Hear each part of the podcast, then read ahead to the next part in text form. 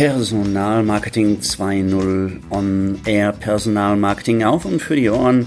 Hallo und herzlich willkommen zu einer neuen Folge meines Podcasts. Mein Name ist Henna Knabenreich und dieses Mal habe ich mich mit Ali Maloggi getroffen.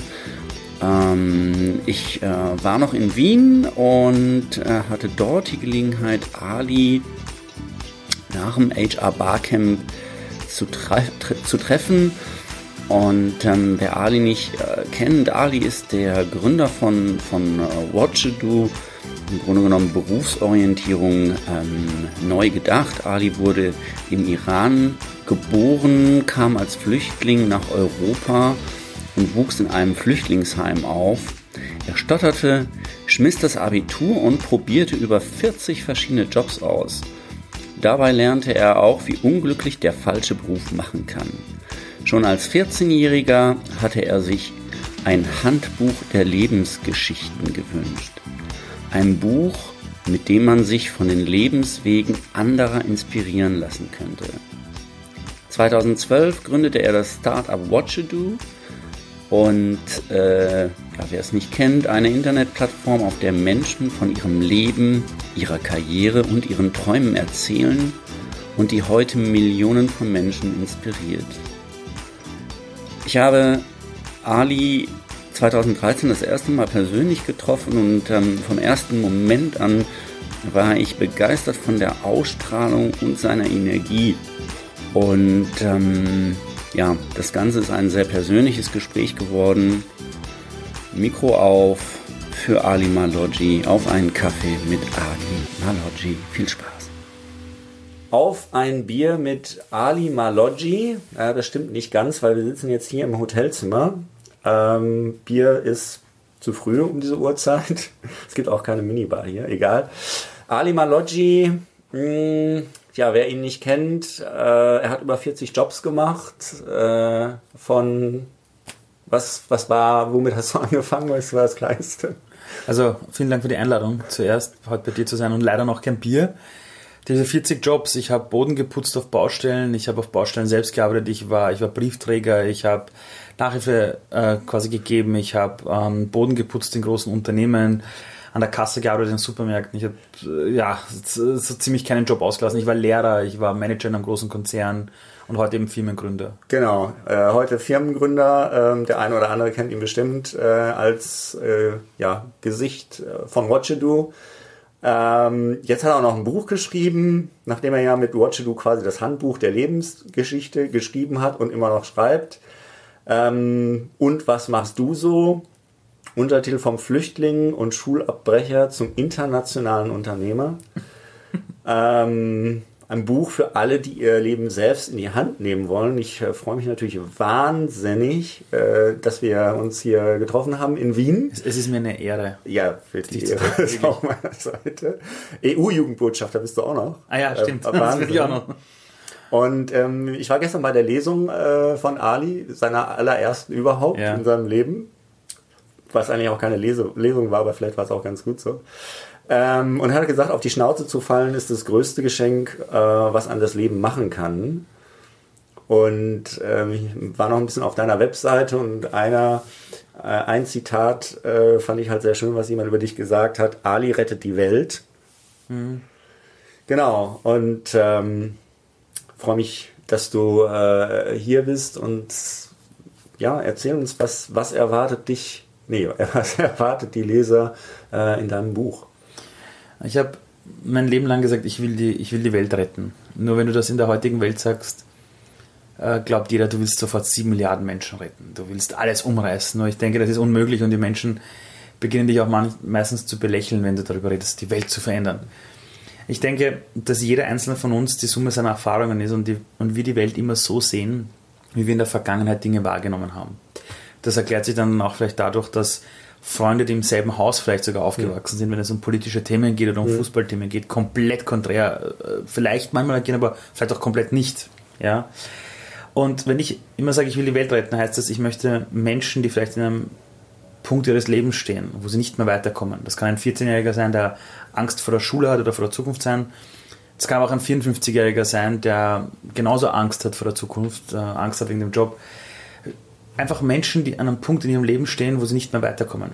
Wenn du diesen Menschen ihre Perspektive erweiterst, diesen Menschen zeigst, sie sind gut genug, wie sie sind und sie haben jedes Potenzial in sich und den Menschen vielleicht zeigst, dass für die Lösung ihrer Probleme sie selbst sehr wohl alle Macht haben, da Veränderungen herbeizuführen.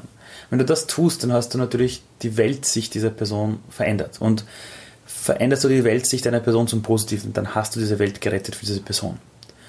Und das Buch ist nur ein Kanal, wie ich das versuche. Der eine Kanal war Watcher Do. Ich habe vor Watcher Do auch schon ehrenamtliche Schulungen gemacht für, für, für Personen bei der Caritas, mhm. bei Langzeitarbeitslosen, bei Jugendlichen. Dann kam mhm. Watcher Do. Mhm. Davor war ich noch Lehrer. Mhm. Jetzt kam das Buch dazu. Mhm.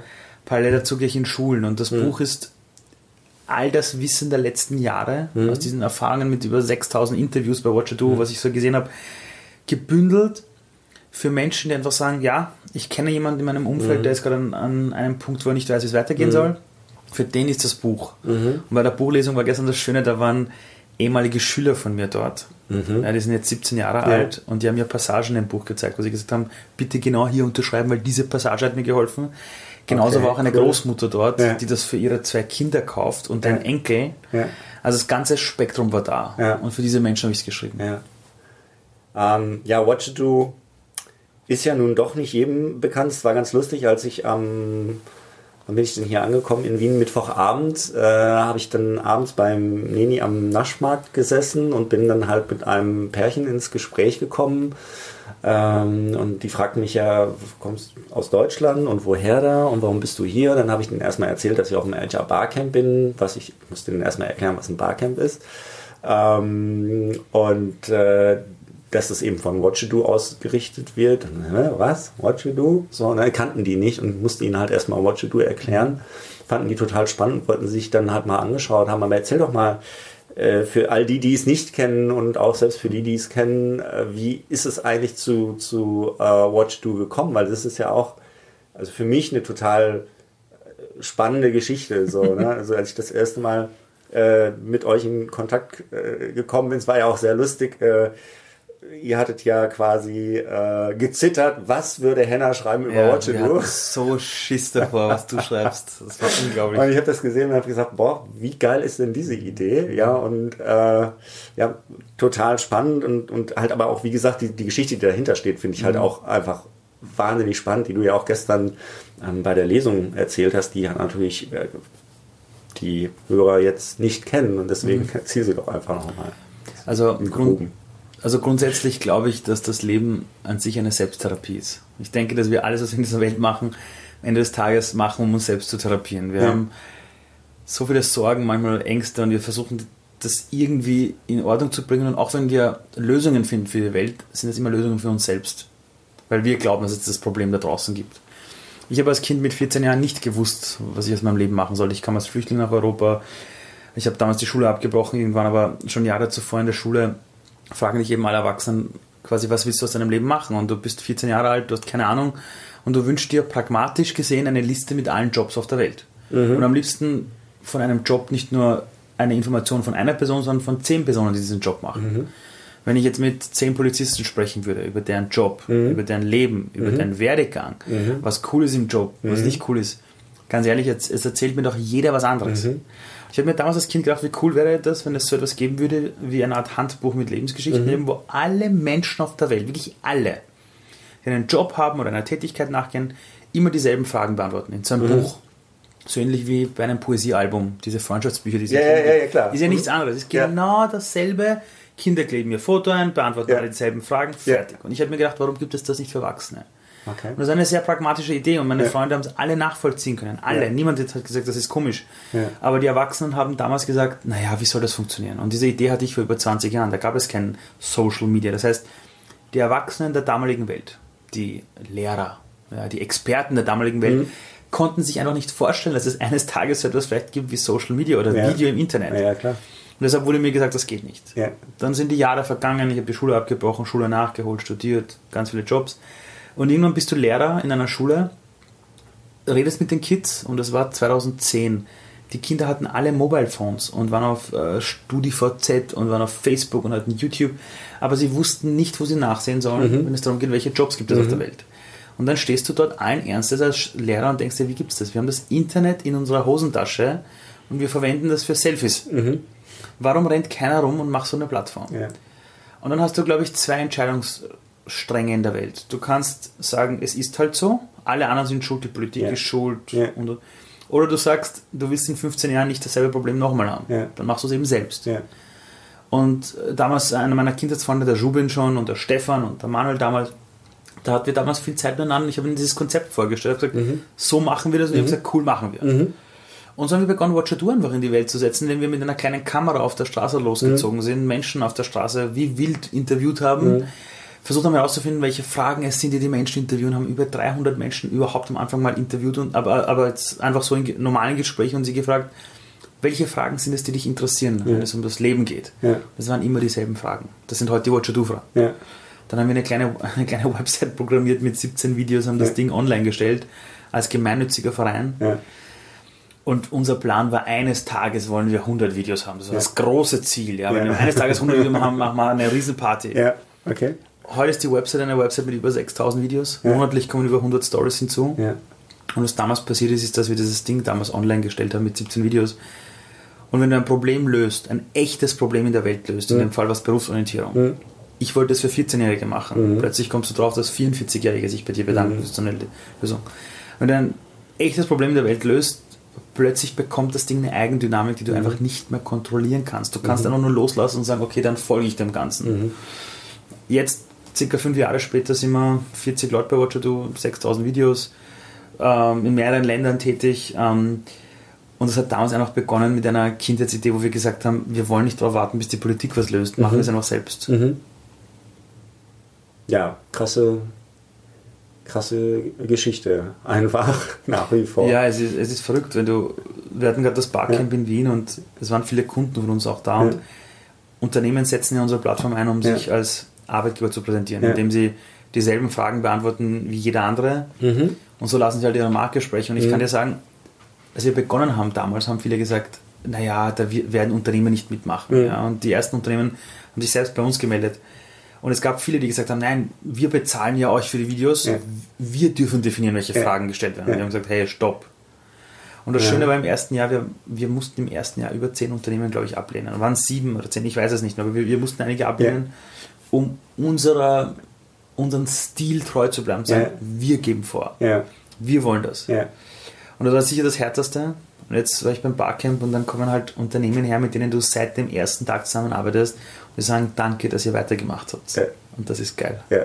Ist, also ich fand es halt auch gestern geil, äh, wie du die Story erzählt hast, äh, wie das halt alles angefangen hast. Das heißt, äh, du hattest eine, so eine Videokamera für 300 Euro gekauft. Ja, genau. Was war's? Ein Mikro für 7 Euro Ja, und äh, genau. Stativ für 10 Euro. Ja. So ungefähr. Und du hattest null Ahnung, als du diese Idee, also als du dann angefangen hast, diese Idee umzusetzen, was brauche ich eigentlich für ein Equipment und, und wie geht das? Und du hast es halt einfach gemacht. So, ne? Und Das, das Ding ist, äh, also, also hätte ich am Anfang gewusst, was es alles benötigt, Ja. ich hätte es ja nie gemacht. ja. Also hätte Ja, ich gewusst, ja. Wie groß das die. Ja. Ich hätte zu viel Angst gehabt. Das Ja. Schöne war, ich war wahrscheinlich wirklich zu dem Zeitpunkt der Einzige, der nicht wusste, wie schwer das eigentlich Mhm. ist. Und ich habe mit dieser kleinen Kamera begonnen und mir gedacht, ah, wie schwierig kann das sein? Und Ja. dann kommst du plötzlich ins Doing und merkst, wow. Interessant ist ja nur, wenn du beginnst, zu diesem Zeitpunkt schon herumzulaufen und Ja. Menschen zu erzählen, an was für einer Vision du arbeitest. Ja. Ich weiß nicht, irgendwie sorgt die Welt dafür, dass plötzlich die richtigen Menschen in deinem Umfeld kommen. Die kommen einfach Mhm. Ja. aus dem Nichts heraus. Ja. Und du kannst es nur steuern, indem du dich öffnest für das. Ja. Und ich hatte plötzlich Menschen, die mir geholfen haben. Aber ich weiß noch beim ersten Interview, ich meine, heute unsere Interviews dauern circa 20 Minuten oder eine halbe Ja. Stunde, das fertige Video 6 7 Minuten. Damals das erste Interview, ich glaube, das hat zwei Stunden gedauert und das erste Video über 40 Minuten. Das fertig geschnittene, es war eine Katastrophe. Die Leute haben sich das angesehen und haben zu mir gesagt, hat das ein Kind geschnitten. Ja. Es war so schlecht gemacht. Ja. Aber mir war es nur wichtig, einfach zu tun. Ja. Ja, das, das, ist, das ist aber eben dieser erste Schritt, der ist halt schwierig. So, ich meine, bei mir war es halt damals, äh, so, ich äh, war arbeitslos und hatte die Wahl so ungefähr äh, von der Brücke zu springen oder ich probiere mal aus, wie oh das Gott. Bloggen, ja. wie das Bloggen ähm, funktioniert, gibt meinem Leben halt also wieder äh, einen Sinn und habe dann angefangen zu bloggen, ohne zu wissen, was ich da eigentlich tue und was das für einen Impact haben könnte. Ähm, die ersten Blogartikel haben 10, 15 Aufrufe gehabt und so und dann gab es halt einen Artikel, den ich geschrieben habe, damals über äh, Karriereseiten auf Facebook, das war so das große Thema. Dann hatte ich auch einmal 200 Aufrufe am Tag, was für mich, boah, habe ich gesagt, was ist das krass. Und auf einmal standst du in der Öffentlichkeit und ich habe ja immer weitergemacht. Ich hatte keinen Plan, ich hatte kein Ziel. Ähm, ich habe es gemacht, weil ich es ausprobieren wollte, weil es geil war. Ich habe immer schon gerne geschrieben. Ich habe diese Leidenschaft, also als Kind, Jugendlicher habe ich mal versucht, Bücher zu schreiben. Das ist dann beim Versuch in der Regel geblieben. ähm, aber ich habe äh, zum Beispiel im Deutschunterricht, ich bin immer durch kreative Aufsätze äh, aufgefallen. Ich habe immer schon äh, gerne geschrieben. Und es war so eine Leidenschaft, die ich wiederentdeckt habe. Und äh, auf einmal kommen dann, es ist ja fast so ein bisschen ähnlich wie bei, bei euch damals, dass die Unternehmen auf euch zukommen und sagen, ja, wir wollen, ähm, wir wollen ein Video. Bei mir war es dann damals wirklich so, ich kriegte dann auf einmal Anfragen von Unternehmen, ob ich sie beraten könnte. Wahnsinn, oder? Äh, Wahnsinn, weil da, da habe ich überhaupt nicht drüber nachgedacht, dass ich das, ich, dass ich mich ja selbstständig machen könnte. So, ne? Ich habe halt immer den klassischen Weg, habe ich gedacht, du musst dich irgendwo bewerben, so im Bereich mhm. Personalmarketing, Beratung, Agentur, so. Und äh, selbstständig machen, boah, viel zu unsicher, viel, ne? Also mhm. hat man, hat man Bedenken, das ist mittlerweile sechs Jahre her und es funktioniert halt, ne? Mhm. Und in der Tat, du begegnest halt ähm, Menschen, die dich äh, inspirieren, die dich weiterbringen, ähm, die dir Zuspruch geben, die dir manchmal auch sagen, Henna, was du da gemacht hast, das ist äh, äh scheiße oder wir können gar aber nicht. Aber diese Menschen sind auch wichtig. Ja, also diese, diese Menschen sind extrem mh, wichtig. Genau, aber also die, die Chemie ist halt auch einfach unglaublich wichtig, weil man umgibt sich ja in der Regel mit den Menschen, mit, mit denen man gerne etwas zu tun hat, ja, wo man sich wohlfühlt auch. Ich glaube, ne? ich glaube, dass so. viele also viele, die deinen Weg gegangen sind und das mhm. machen, was sie selbst wollten mhm. und eine Leidenschaft entdeckt ja. haben, diese Menschen tendieren dazu, ja.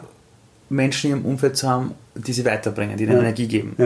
Aber ganz ehrlich, ich glaube, dass in vielen Konzernen oder in vielen in der Arbeitswelt wir, oder ich meine, wir zwar jetzt nicht, aber viele andere, oder der alte Ali damals, der noch Unternehmensberater war, wir uns viel zu sehr mit Menschen umgeben oder umgeben haben, wo wir gesagt haben, das benötigt es für die Karriere. Ja. Ich weiß nicht, wie oft ich damals vor zehn Jahren auf irgendwelche Netzwerkevents gegangen bin zum Netzwerken und, und da musst du hin und ja, da musst du mit dem ja. musst du Mittagessen. Ja.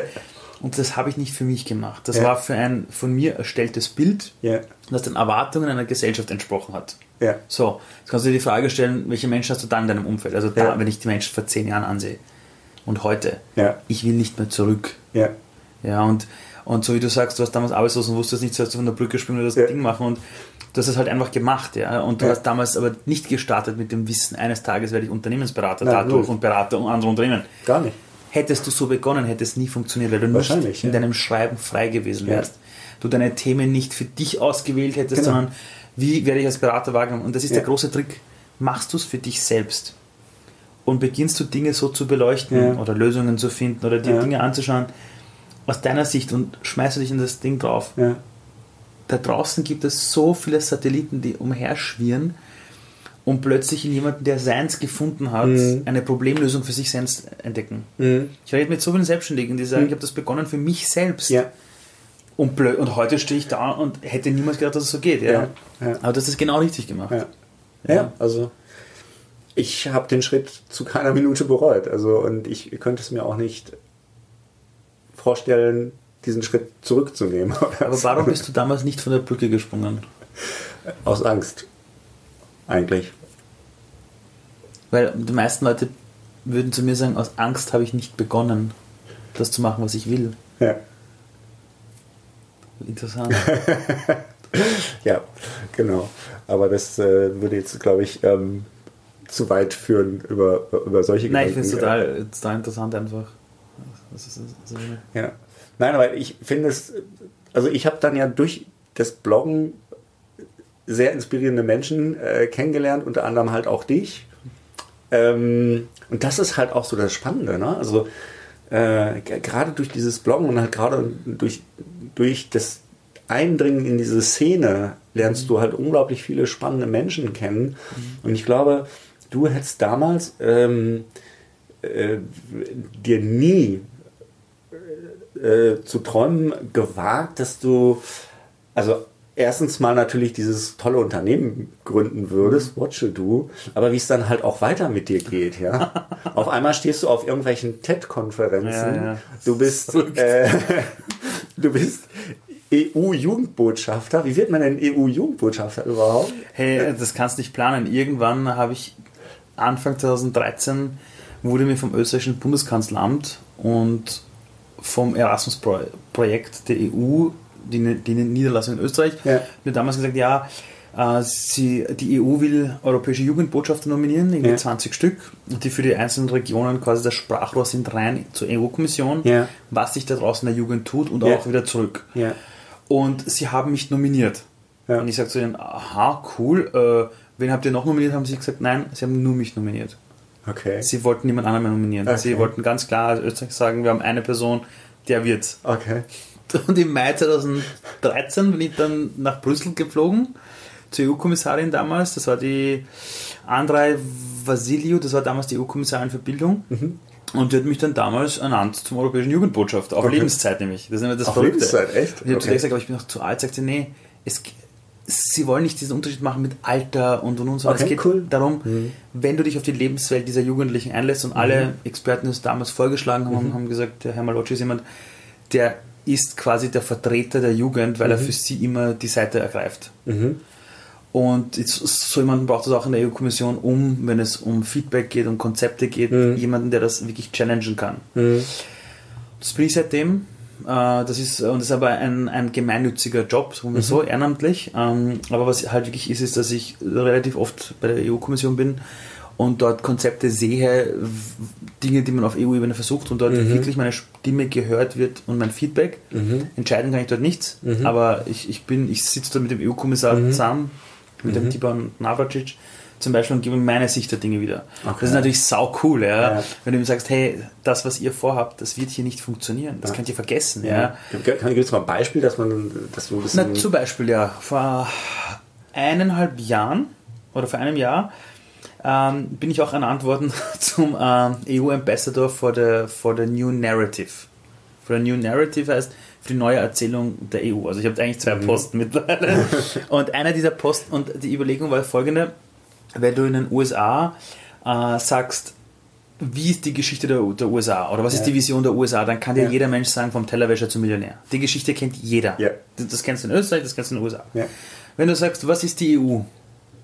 Und du fragst das zehn Leute, bekommst mhm. du zehn Antworten. Mhm. Der eine sagt, das ist ein Gemeinschaftsbund, mhm. wirtschaftlich, der andere sagt, das mhm. ist eine Idee, der eine sagt, das ist bla bla bla. Ja? Mhm.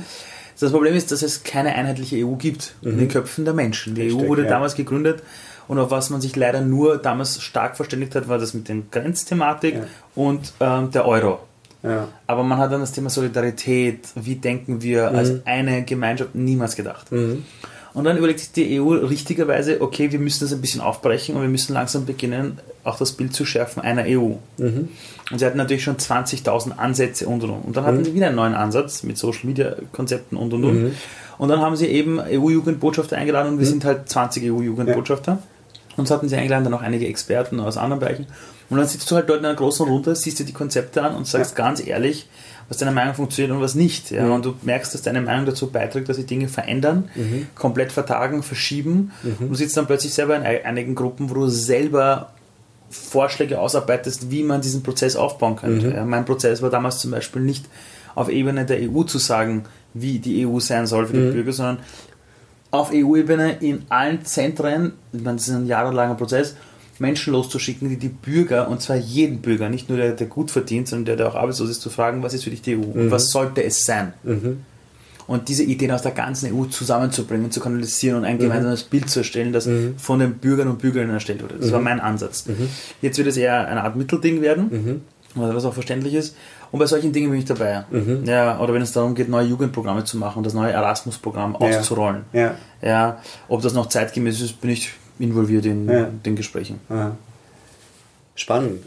Ähm, ist denn auch aus dieser, äh, Tätigkeit oder Berufung sozusagen als EU-Jugendbotschafter dann die Idee zu Watch School ähm, äh, entstanden? Oder wie, wie kam es? Zu Watch School? Zu, zu Watch School. Was ist eigentlich die Watch School? Also was du von mir wissen musst, ist, das hat meine Geschäftspartner wahnsinnig gemacht. Das hat Stefan und Rubin wahnsinnig gemacht. Wenn du zu mir sagst, Ali, erstelle einen Dreijahresplan in einem Excel-Sheet quasi, dann kannst du das vergessen gibt es nicht. Ich habe immer nur Träume. Ja. Watcher Du war immer ein Traum und ich habe ja. gesagt, eines Tages Lebensgeschichten und die sollen drauf sein. Ja. Und dann ist es so geworden. Aber, ja. aber hätte ich ja den Plan erstellen müssen, wäre das Ding in die Hose gegangen. Richtig, genau. Und Pläne zu erstellen, dafür gibt es andere Leute bei Watcher das viel besser können als ich. Die machen das richtig gut. Die haben, glaube ich, auch Spaß daran. Ich kann das nicht. Ja. Und ich habe damals irgendwann, ich habe schon vor Watcher Do, habe ich bei der Caritas, und zwar bei der Jugend Caritas, mhm. einmal die Woche am Freitag äh, vier Stunden lang immer Workshops gemacht mhm. für Jugendliche, die unbegleitet waren. Mhm die sind irgendwann geflohen, wussten nicht mehr, ob ihre Eltern leben oder nicht. Ja. Und die, die waren bei der Jugendcaritas und es gab niemanden, der ihnen im Bereich Job helfen konnte. Und ich habe damals als Lehrer gearbeitet und hatte auch andere Jobs. Und jemand hat mich mal gefragt, ob ich das für die Jugendcaritas machen würde. Mhm. Und das habe ich immer schon gemacht. Und mhm. ich habe gesehen, wenn du da so einen 14-Jährigen sitzen hast mhm. und du bringst den dazu, und wenn du da 10, 14-Jährige sitzen hast, dann du schaffst es im besten Fall zwei Zweien zu helfen. Mhm. Die anderen 18 schon so hoffnungslos, sind vielleicht mit Drogen, äh, Zigaretten, Alkohol mhm. oder das, du schaffst es nicht. Aber bei ein bis zwei Personen schaffst du es, die mitzunehmen, den Mut mhm. zu machen. Mhm. Und dann merkst du, dass einer dieser Jugendlichen, der war damals 16, an äh, nichts mehr gedacht hat und plötzlich beschlossen hat, er will die Schule machen, er mhm. will eine Matura machen. Und mhm. plötzlich siehst du, dass der zwei Jahre später die Matura macht. Mhm. Aus dem Nichts heraus, mit Hilfe, Unterstützung. Ein anderer hat damals eine Lehre begonnen, also Zubi geworden und dann siehst du diese Person an und denkst dir, am ersten Tag, wo du diese Person kennengelernt hast, hatte einer noch gesagt, du, pff, Ali, sei mit dir selber nicht so hart, wenn du denen nicht helfen kannst. Und ja. zwei Jahre, drei Jahre später hat der plötzlich eine Ausbildung. Ja. Und plötzlich siehst du diese Person an und siehst das nicht mehr als Kind, sondern als einen Erwachsenen der Zukunft. Und ich habe damals gesagt, wie verrückt sind wir? Wir Erwachsenen glauben, wir müssen Kinder erziehen mhm. und geben das, ihnen das Wissen unserer Vergangenheit weiter, mhm. äh, was sie aber nicht zukunftsfit macht. Mhm stattdessen sollten wir den Menschen zeigen, was für ein Potenzial in ihnen steckt. Mhm. Und sie selbst eigentlich auf die Reise schicken, ihr mhm. Potenzial zu entdecken. Mhm. Und das habe ich immer schon gemacht. Und dann haben wir Watcher Do gegründet und eines Tages kam ein Anruf einer Schule, die gesagt haben, Herr Malocci, Sie und Ihre Plattform, Sie kennen sich so am Jobmarkt aus. Mhm. Wir haben gerade so Berufsorientierungswochen. Unsere Lehrer haben nicht die Übersicht über alle Berufe. Können Sie mal vorbeikommen und einige neue Berufsbilder vorstellen? Cool. Da denkst du dir, pff, wie alt sind die Kids? Elf. Da denkst du dir, shit was machst du dort? Ja. ich habe mir halt überlegt, so einen coolen Sesselkreis und die sollen mir erzählen, was ihre Eltern machen. Das hat dann so gut funktioniert, dass dann wirklich jede Woche oder fast jeden Tag andere Lehrer aus dieser Schule angerufen haben, ob wir in die Klasse kommen können, in die Klasse. Okay. Und irgendwann ging es nicht mehr vom Aufwand. Ich habe gesagt, können wir die Klassen zusammenlegen? Mhm. Und sie gesagt, ja. Plötzlich stand ich vor 200 Schülern. Und dann musst du halt dort eine richtig coole Show abziehen. Da kannst du keinen Sesselkreis machen. und, haben wir, und, und, und für mich war es immer wichtig, auch als Lehrer damals, eine Präsentation für Kinder die muss viel besser vorbereitet sein als für erwachsene ja. Menschen. Kinder, wenn du das nicht gut machst, Kinder sind ehrlich. Wenn ja. das nicht interessiert, die schauen in die Luft. Ja. Die beginnen zu reden miteinander, die sind das beste Feedback der Welt.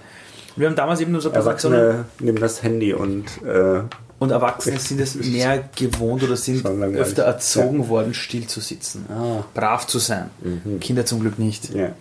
Und dann haben wir das so cool damals aufgezogen mit Videos und coolen Quiz. Und wir haben gesagt, wir, wenn wir auf die Bühne gehen, sagen wir den Kindern, das ist ihre Lebenszeit, die kommende Stunde. Wenn es langweilig ist, nach 10 Minuten dürfen sie Pause machen. Das war für Aha. die Lehrer damals eine Katastrophe. Ich komme hin und sage, Kids, wenn ihr wollt, könnt ihr Pause machen, weil das langweilig ist. Aber gebt mir 10 Minuten die Chance, euch zu überreden. Ja. Ich habe ihnen gesagt, sie können mich nur Ali nennen, nicht Herr Malocci, weil ja. am Tag unserer Geburt wussten wir nicht mal, dass es dieses ganze Konstrukt gibt. Und plötzlich merkst du, wie die Kids dort sitzen, sogar die harten Jungs, und plötzlich fast beginnen sie dir zu vertrauen. Das hat sich herumgesprochen und ich, wir haben damals gedacht, dass der Staat, die Regierungen, die Politik, irgendjemand solche Inspirationssachen schon macht in dem ja. Stil. Nein, Fehlanzeige. Das hat in Deutschland, in der Schweiz, in Österreich kein Mensch gemacht. Und wir haben damals gesagt, wir müssen aus Watcher Do, aus dem, was wir generieren, umsatzmäßig, es irgendwie schaffen, diese Schulvorträge selber weiterzumachen. Weil mhm. wenn wir das nicht machen, macht es kein Mensch. Mhm. Und das war damals wie Watcher Do. Watcher Do war ein gemeinnütziger Verein, mhm. wo nie an Geld gedacht wurde, da habe ich die ganze Zeit reingebuttert. Ja. Watcher School war dasselbe, ja. Und die Watcher School ist ein, ist, ist ein Format jetzt geworden, das dauert ein bis zwei Stunden. Schulen laden uns ein, mhm. beginnt bei von 100 Schülern bis zu 4.500 Kids hatten wir schon alles, okay. wo wir eine Halligalli-Show abziehen zum Thema Berufsorientierung, Okay. Job, Potenzialentfaltung, wo die Kinder wirklich danach rausgehen und merken, sie sind die einzigen auf dieser Welt, die bestimmen können, wie ihre Zukunft aussieht. Das schaffen wir bei 13-Jährigen in Ja. Berlin an Problemschulen, Ja. wo die Lehrer sagen, hey, die Jungs haben sich aufgegeben und ein Jahr später schreibt uns einer dieser Jungs, dass er jetzt das und das begonnen hat. Und das sind natürlich andauernd angepasst Ja. in ihrer Sprache. Und mittlerweile haben wir jetzt in den letzten zwei, drei Jahren über 50.000 Jugendliche äh, erreicht. Wir machen jetzt in Berlin eine Berlin-Woche, eine Hamburg-Woche. Wir haben Kooperationspartner in Deutschland, die uns einladen, ja, Okay. von, von Teach First bis zu diversesten anderen. Und das ist jetzt eine meiner Haupttätigkeiten geworden. Wir haben so einen Bildungsbereich bei uns, den Education-Bereich, und das machen wir. Und das zahlt jetzt nicht auf unseren Umsatz ein oder sowas, ja. Also dafür gibt es andere Methoden. Aber es ist einfach wichtig. Es muss einfach ja. irgendwer machen. Ja. Ja. und wir haben mittlerweile auch Kooperationspartner gefunden in Österreich, die das mitsponsern, Ja. glücklicherweise. Die erheben aber keinen Anspruch darauf, dass sie jetzt irgendwie brandingmäßig großartig eingebaut werden, sondern Ja. die wollen das unterstützen. Und wir merken, dass das jetzt auch immer mehr als eine Art Vorbild wird auf einer EU-Ebene. Also jetzt Mhm. plötzlich sagt die EU, ah, dieses Watcher School, wie habt ihr denn das gemacht? Mhm. Mit welchen Konzepten arbeitet ihr? Und plötzlich merkst du, dass das Ding ist als Vorbild gilt für andere plötzlich. Mhm. Was gut ist. Mhm. Genau. Wow. Ich bin, also ich finde das immer wieder faszinierend, mit, mit dir zu reden und ähm, deine Visionen zu hören und wie sie dann halt auch äh, Realität werden. Aber du machst es halt einfach, ne? Du hast irgendwie, also du setzt dich, also du planst es nicht, ich plane auch nicht. Ähm, ich habe irgendwelche Ideen und äh, wenn ich sie nicht sofort umsetze oder zumindest mit, mit den Gedanken beginne, also oder die ganzen Gedanken fortführe, dann sterben sie.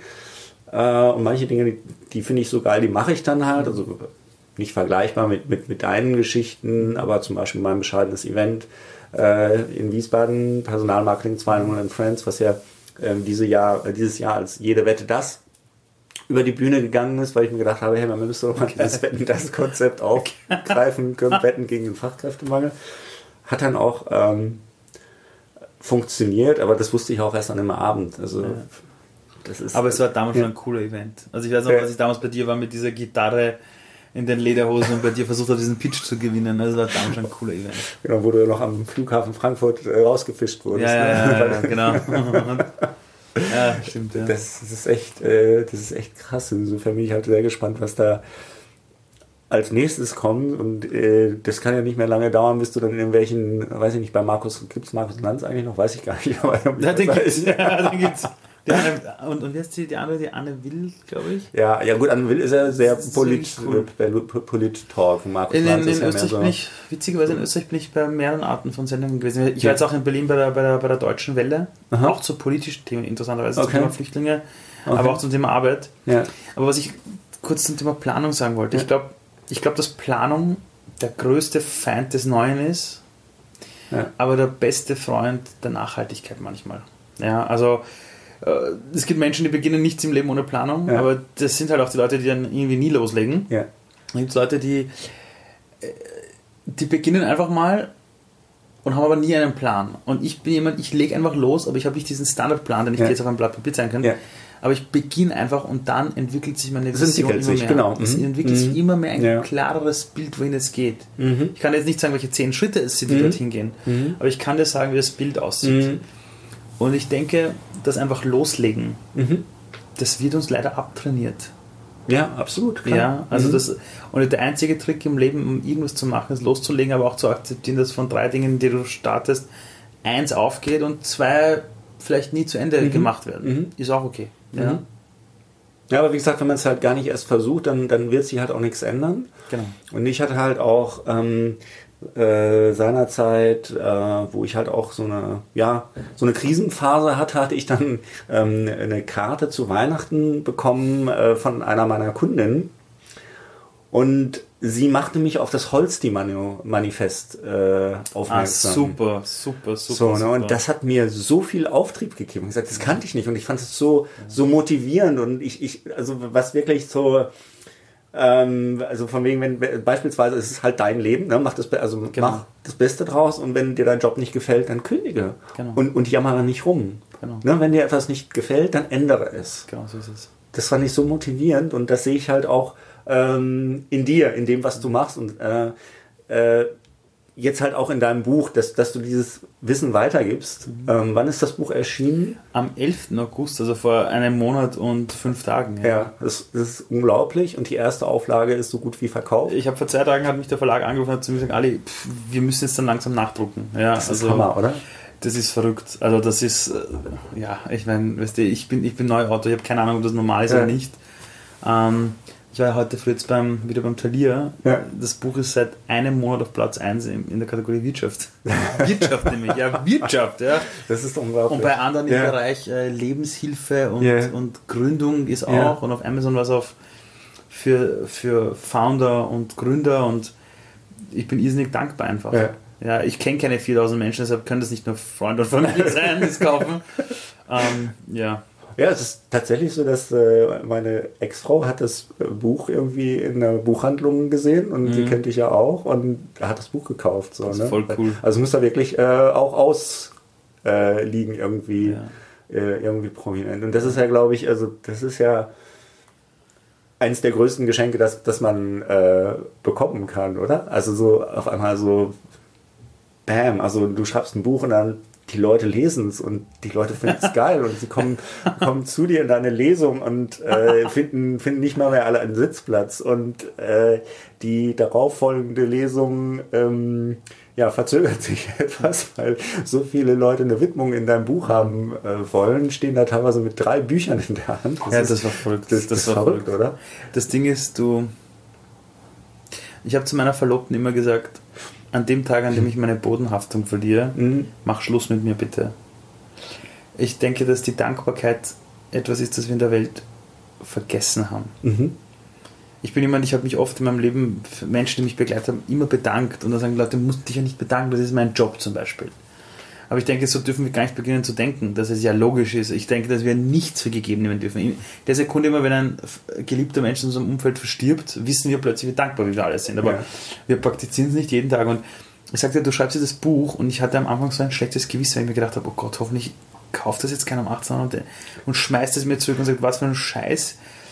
Und dann haben alle gesagt, Ali, jetzt hast du dein Buch und du wirst jetzt 36, willst du nicht eine Buchlesung machen? Und ich habe gesagt, nee, was, ich, ich veranstalte doch nicht keinen Event wegen mir als Mensch. Ja. ja. Tue ich nicht. Und Talia war, die waren echt hartnäckig. Die haben gesagt, Hamalochi, machen Sie. Und ich so, naja, weiß ich nicht. Dann habe ich gesagt, ja gut, machen wir. Ihr sagt ja. wann und wir machen ja. das. Ja, und dann kommen da plötzlich eben Menschen, ja, und, und die stehen vor dir und, und ich weiß noch, ich hatte am Anfang so ein schlechtes Gewissen, weil ich mir gedacht habe, die kommen jetzt daher alle eine Stunde. Hoffentlich denken, gehen die nicht am Freitagabend nach Hause und sagen, boah, das war rausgeschmissene Lebenszeit. Ja, wirklich, ich dir, das ist, das, das ist eine panische Angst, die ich habe. Ja. Weil ich in meinem Leben, glaube ich, auch nie gelernt habe, einfach meinen eigenen Erfolg zu akzeptieren. Ja. Es, tut, es fällt mir viel einfacher, in Gruppen etwas zu machen und zu sagen, der hat es geschafft, der und der. Und manchmal machst du dann etwas selbst, wo andere sagen, boah, cool. Und dann brauche ich immer ein bisschen Zeit, bis ich das realisiere. Ja. Und das mit dem Buch ist pure Dankbarkeit. Ich bin so dankbar, dass ich die Chance hatte, vom Verlag das zu schreiben. Ich ja. bin dankbar, dass ähm, Leute es lesen. Ja. Ich bin dankbar, dass ich damals, als ich das Buch geschrieben habe im, im letzten Jahr, gezwungen war, mich mit einigen der tiefgehendsten und schmerzhaftesten Erinnerungen meines Lebens auseinanderzusetzen. Mhm. Also ich war wirklich gezwungen. Mhm. Darüber habe ich geschrieben und da habe ich wirklich körperliche Schmerzen gehabt. Ich hatte Kreuzschmerzen, bis ich jetzt darüber geschrieben habe. Und ich bin so dankbar, dass ich das alles nochmal erleben durfte. Ja. Ähm, und ja, und jetzt sitze ich hier und bin so froh, auch so mit dir zu reden. Das ist, ist es herrlich. Also gerade mit diesem riesen Ausblick aus dem Zimmer, das ist ein Geschenk. Ja, wir sitzen hier im zehnten Stock vom Motel One am Hauptbahnhof und haben einen wunderbaren Überblick über Wien. Ja. Leider scheint die Sonne nicht, dann wäre es noch schöner. Ach, man kann nicht alles scheinen wir. genau, dafür scheinen wir, scheinst du. Ähm, sieben Fragen gibt es bei What to Do. Genau. Die letzte lautet drei Ratschläge an ein 14-jähriges Ich.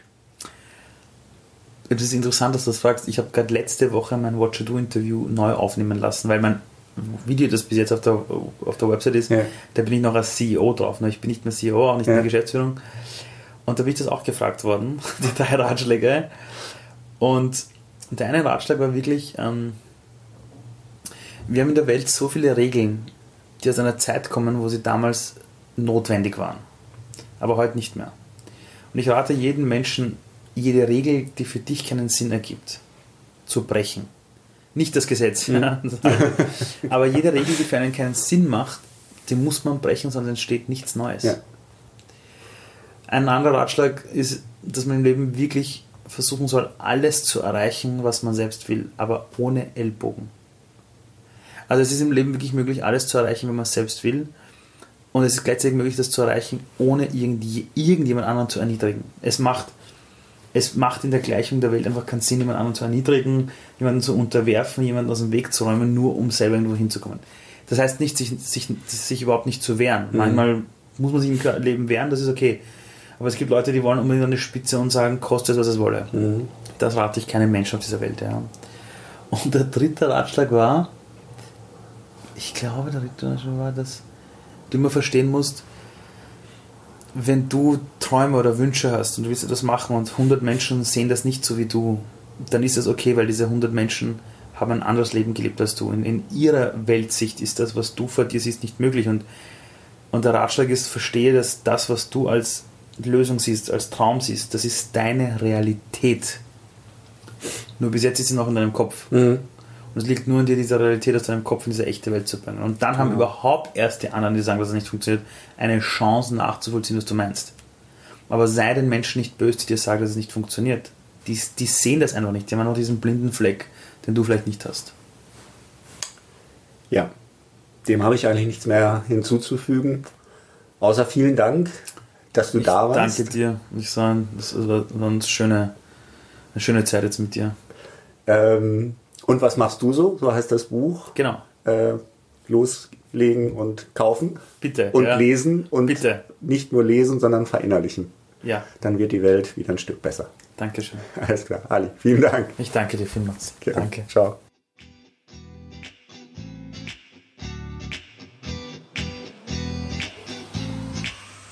Tja, soweit mein Gespräch mit Ali Maloggi.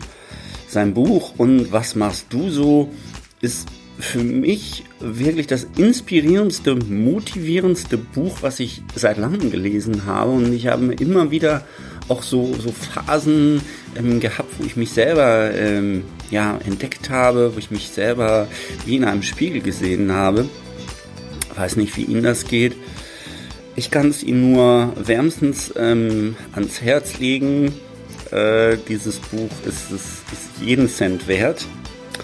Und ähm, unabhängig davon freue ich mich äh, natürlich auch, wenn Ihnen mein neuer Podcast ähm, gefallen hat. Empfehlen Sie mich gerne weiter, liken Sie mich, schicken Sie mir Blumen folgen Sie mir auf Twitter, lesen Sie meinen Blog, wo Sie auch ähm, ja, äh, genau, kurze Hintergrundinformationen zu diesem Podcast ähm, finden und natürlich auch äh, alle in dieser Episode genannten Links.